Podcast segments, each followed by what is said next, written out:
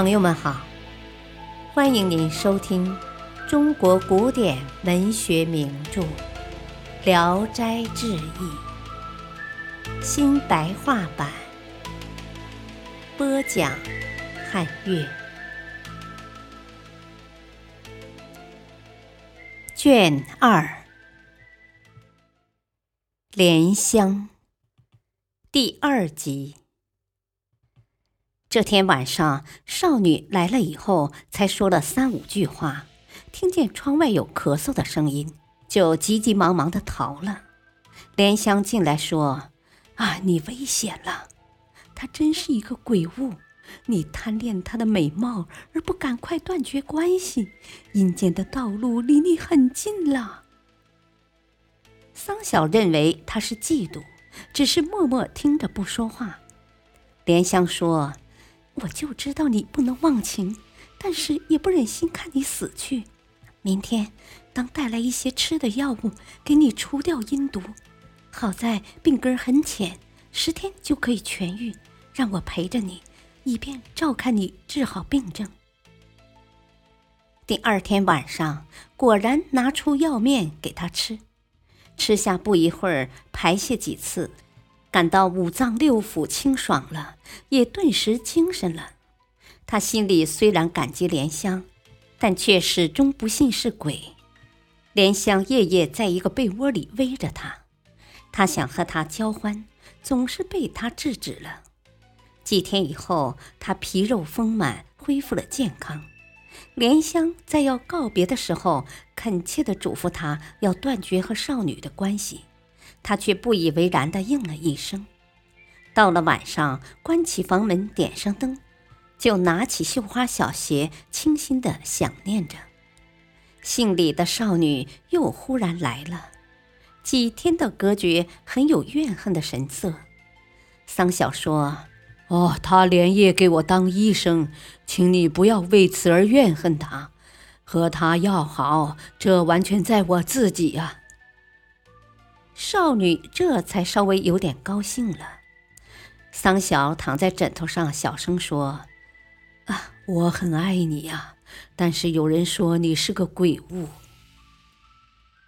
少女张口结舌了好长时间，才骂道：“哼，一定是骚狐狸造谣祸乱你。你若不和他断绝，我不来了。”说完，就呜呜的痛哭。桑晓百般的安慰劝解，他才止住了。隔了一宿，莲香来了，知道姓李的少女又来过了，便很生气的说：“哼，你一定是想要死了。”桑晓笑着说：“哦呵呵，呃，你对他的嫉妒怎么这样深呢？”莲香更加气愤的说。你种下了死根，我给你除掉了，不嫉妒的人又将怎么样呢？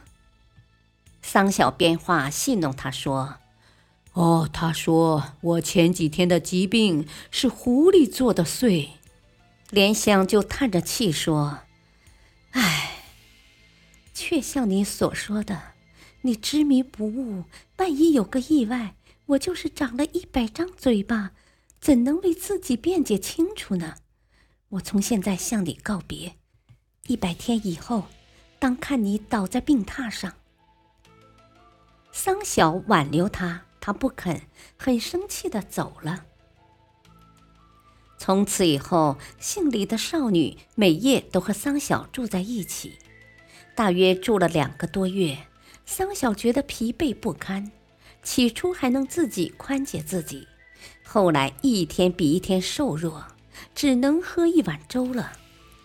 想要回家养病，还恋恋不舍的，不忍突然离开他，拖拖沓沓的过了几天，就缠绵在病床上了，再也起不来了。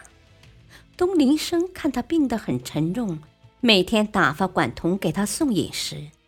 他到这个时候才怀疑姓李的少女，就对他说。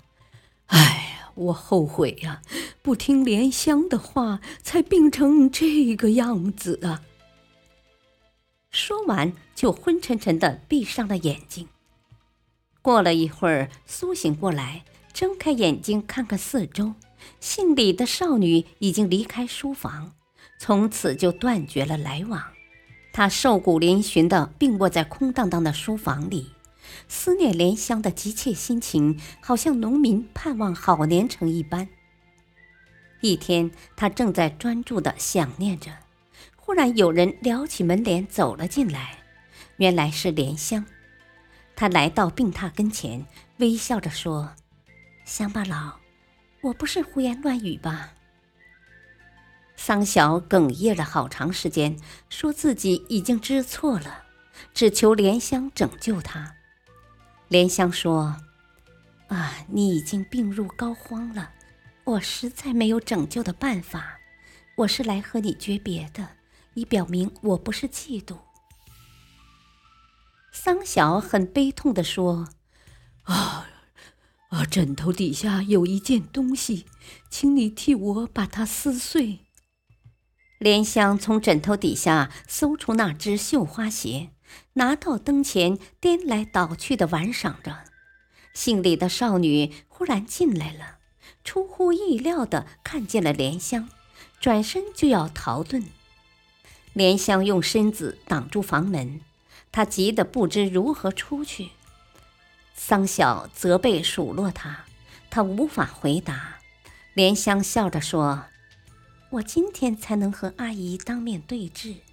你从前说郎君的旧病未必不是我给招致的，现在究竟怎么样呢？他低着头认错。莲香说：“啊，这么漂亮的美人，怎么竟然拿着爱情结仇呢？”他就跪在地下，掉着雨点似的泪珠，请求连救桑晓的性命。莲香就把他扶起来，详细盘问他的生平。他说：“啊，我是李通判的女儿，很早以前就死了，葬在这里的墙外。我是已经死了的春蚕，但是一下的情思还没有穷尽。和郎君相爱是我的心愿，置郎君于死地绝不是我的本意。”莲香说：“啊，听说鬼物希望人死，因为死后可以经常团聚，是这样吗？”他说：“啊，不是这样，二鬼相逢并无乐趣。若有快乐的话，阴间的少年郎难道还少吗？”莲香说：“你真傻呀，天天晚上干那事儿，人都受不了。”何况你是鬼呢？他问莲香：“狐狸也能害死人呢，唯独你怎么不害人呢？”莲香说：“哦，害人的狐狸是那些信奉财卜的家伙，我和他们不是一类，所以世上有不害人的狐狸，却绝对没有不害人的鬼，因为鬼的阴气太盛了。”桑晓听到这些话，才知道他们是鬼是狐都是真的。好在平常见惯了，毫不感到惊怕，只是想到自己气息仅存，生命垂危，不觉放声痛哭起来。感谢收听，下期播讲第三集，敬请收听，再会。